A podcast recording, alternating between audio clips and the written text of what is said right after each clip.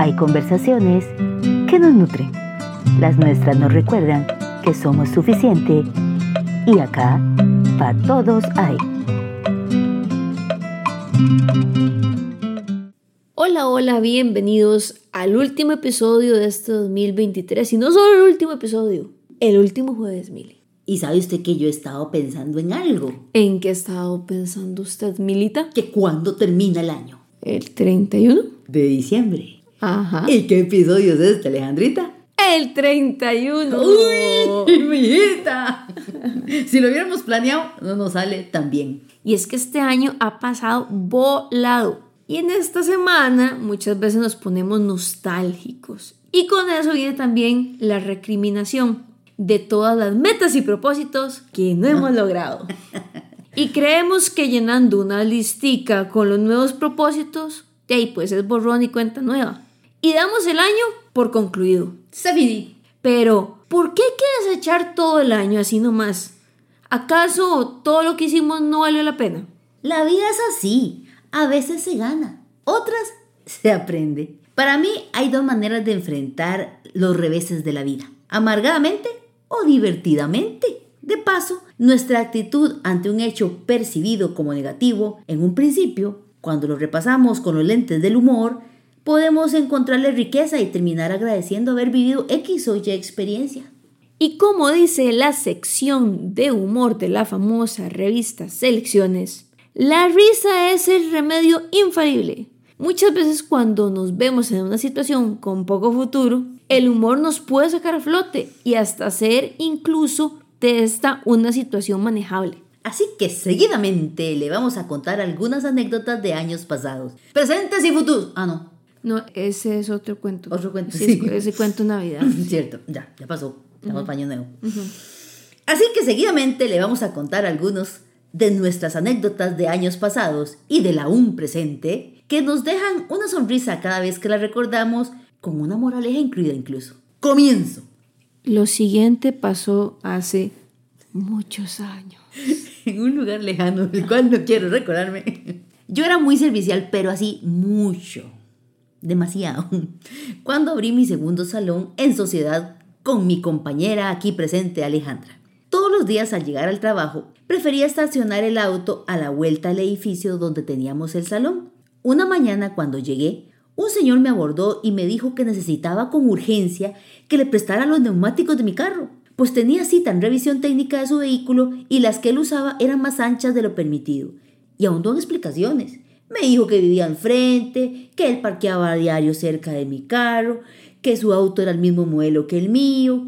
Me dijo cómo se llamaba, el nombre de su mamá, cómo se llamaba su hermano, que era dueño de un local al frente. En fin, me pareció todo bastante razonable. Y le dije que sí, que le prestaba las llantas, que podía hacer el cambio. Y me fui a abrir el salón, pues tenía cita.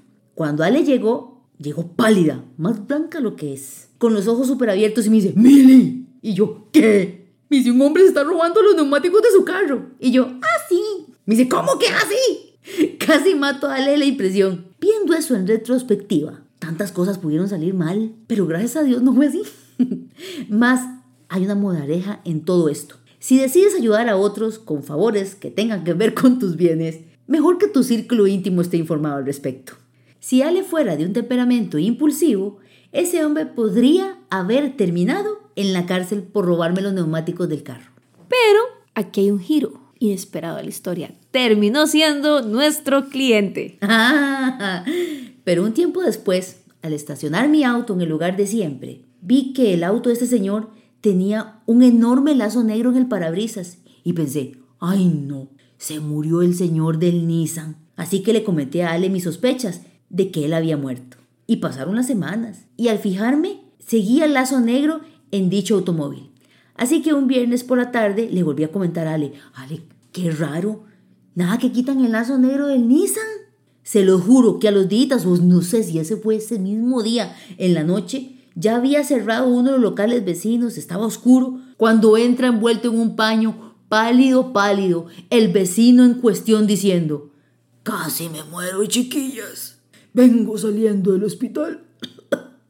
Lo primero que quería era cortarme el pelo. No he llegado a la casa. Me atienden.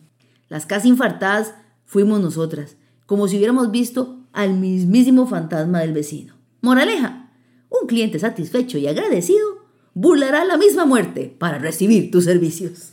Y ya dijeron, ahí terminan las historias. No, no. Mili, mili, mili. Contate la del cubano. Ay, no. Esa es buenísima. Para mí, ¿verdad? Sí, porque eso no le pasó. Eso fue un deséxito total. Ahí va. A la par del local en el que trabajábamos, Ale y yo, había un gimnasio. Y todos los sábados yo llegaba de primero por la mañana y empezaba a acomodar. Mientras estaba en, ese, en esa tarea, veía que llegaba un hombre de bastante buen ver, alto, atlético, blanco de cabello oscuro y bastante serio. Y, es que a mí me gustan así, serios, ¿verdad? Así que ya yo sabía que mientras subía el rol de esa ventana podía ver pasar al guapo del gym. Le comenté esto solo a dos personas, a Alejandra y a una amiga más que también era mi clienta. Una noche estaba esperando a que llegara un cliente y me limaba las uñas. Tenía ya los rolls de aquella ventana bajos, cuando escucho un hombre de marcado acento cubano discutir por teléfono. Para cuando estaba diciendo que no podía viajar a Estados Unidos porque tenía una orden de restricción con X mujer, yo ya había dejado la lima de uñas atrás y había empezado a subir el rol un poquito para ver quién rayos era el de acento cubano que discutía. Cuando logré poner a la altura de mis ojos el rol, llegué precisamente para ver cómo la nuca del cubano desaparecía y aparecía la cara del guapo del jean. ¡Trágame tierra! No pude hacer más cosa que bajar el rol lentamente y avergonzada. Al sábado siguiente, mientras atendía a mi otra amiga, que por desgracia asistía a ese jean, vi con terror cómo el cubano entraba a mi salón. y yo bajé la cabeza y me concentré en el cabello de mi amiga y la seguí peinando. Ella habló con él y muy cortésmente me lo presentó. Cuando él se fue, me dice ella, ¿ves, Mile? Ya lo hice venir aquí más cerquita para que lo conocieras. Ay, moraleja. Hay situaciones que es mejor quedarse con la duda. Qué lástima. ¿Saben qué es lo que me duele? Que para los momentos de la historia anterior yo no pude estar ahí para ver la cara de Mili. Pero bueno, les voy a contar algo. a Milita no solo le han pasado chascos en español, no. Ustedes dicen, ah, con el cubano, no, no, no. Milita, échate la del alemán. es que yo soy políglota. bueno, resulta que un día, para mi desgracia, Alejandra no estaba conmigo y llegó un muchacho por recomendación de una clienta a que yo lo atendiera para cortarle el pelo. Resulta que el joven era alemán, no hablaba español y medio masticaba el inglés. Y yo, pues como buena tica, hablaba el español, no hablaba nada de alemán y masticaba un poco el inglés. No, no, Mili, tiene que decir la frase que usted siempre usa. Bueno, yo lo entiendo más de lo que lo hablo. pues resulta que empecé a atender a este muchacho, ¿verdad? Y bueno, duré como 25 minutos solo para entender cómo él quería que yo le cortara el cabello. Y después, siempre yo he tenido esto de que me incomoda mucho los silencios. Entonces traté de hacerle conversa al alemán. Empecé a preguntarle que por qué estaba en Costa Rica, que pensaba hacer aquí, cuánto tiempo pensaba quedarse en Costa Rica.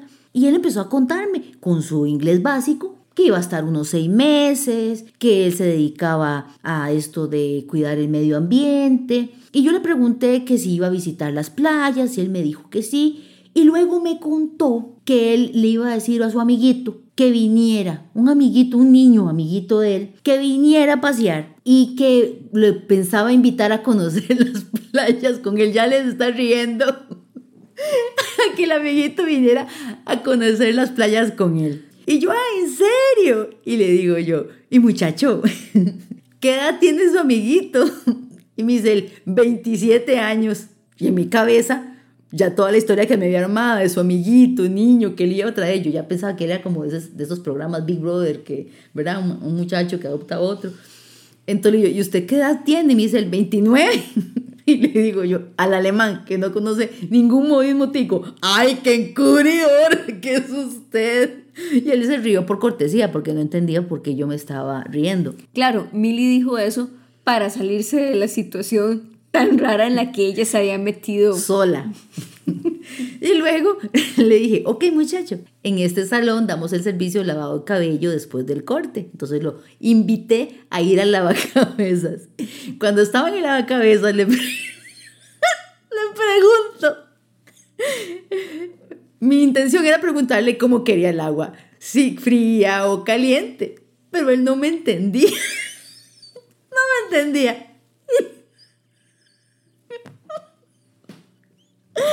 Y le digo, ¿cómo quiere el agua? ¿Hot or cool? Y él me dice, ¿perdón? Entonces, según yo, le iba a explicar a él mejor con más costarriqueñismos. Y le dije, no, mejor, mejor tibia, porque si se la, si le lavo el cabello con agua muy caliente, le voy a arrancar las plumas como una gallina. El muchacho solo entendió plumas de todo lo que le dije. Y me dice, ¿plumas? Y yo, sí, plumas. ¿Pluma fuente? Como la de un lapicero. Y me quedo yo viéndolo y digo, sí, no, arruiné la situación. Y le volví a decir, hot or cool the water. El muchacho ya me dijo cómo quería el agua y terminé lavándole el, el, cabello con agua fría. Lo peor fue que un mes después él volvió con su mejor amigo, el chiquito que yo creía que él conocía desde, desde que tenía, no sé, ocho años. Pero esta vez sí estaba Ale.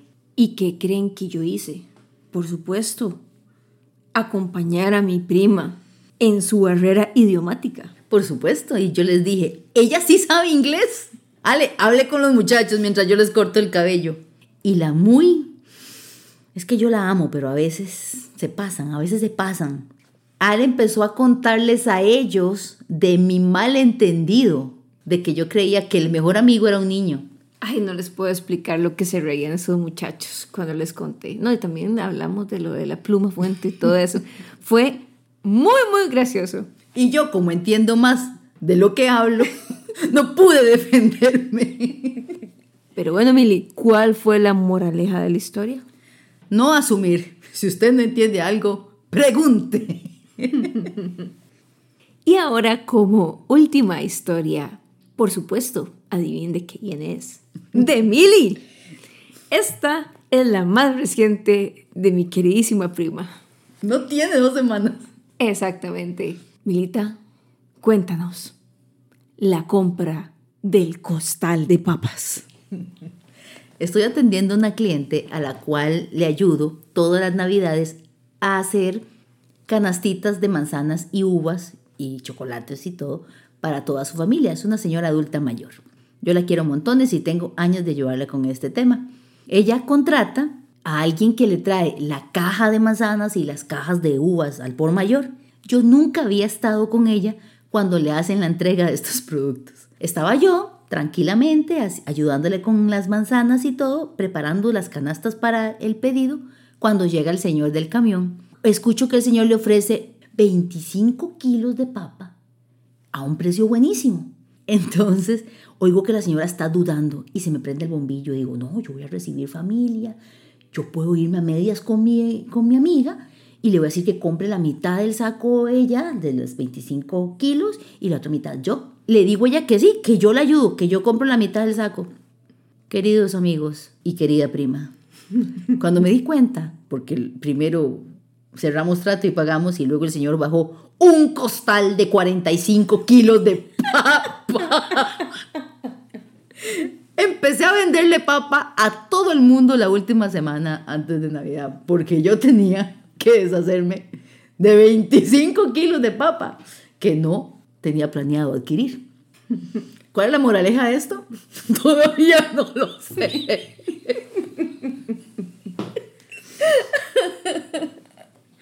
Bueno, hasta acá nuestras historias de esta semana. Y ya saben, muchas veces no se gana, pero se goza. Hasta la próxima. Chao, feliz año y esperemos que la pasen muy bien. Tómenlo todo con humor. Hay cosas que no se pueden resolver, pero por lo menos si las tomamos con humor podemos tener otra perspectiva de ellas y reírnos y liberar endorfina y no permitir que las cosas nos aplasten. Como dirían por ahí, no se aflijan ni se aflojen. Si les gustó este episodio, háganoslo saber Créame, tenemos muchas más historias de muchos más chascos de Mili y míos también. Chao, hasta el próximo año. Hay ideas, frases o palabras que nos generan preguntas o nos llevan a respuestas, porque quedan ahí en nuestra cabeza rebotando cual bola en una cancha de juego. Esta es nuestra sección, te la dejo picando. Lo importante no es la meta, sino en quién nos convertimos para llegar a ella. Mi hermana mayor, acostada en mi cama, viendo mi pizarra de visión, citó esta frase y me pareció uno de los mejores consejos que he escuchado en mi vida. En la primera semana del 2024 iniciaremos la serie en la que compartiremos las pautas que usamos para decirle a nuestro tiempo a dónde ir con un vision board. Y así paso a paso planificaremos las próximas metas. ¿Qué te parece? Te la dejo picando.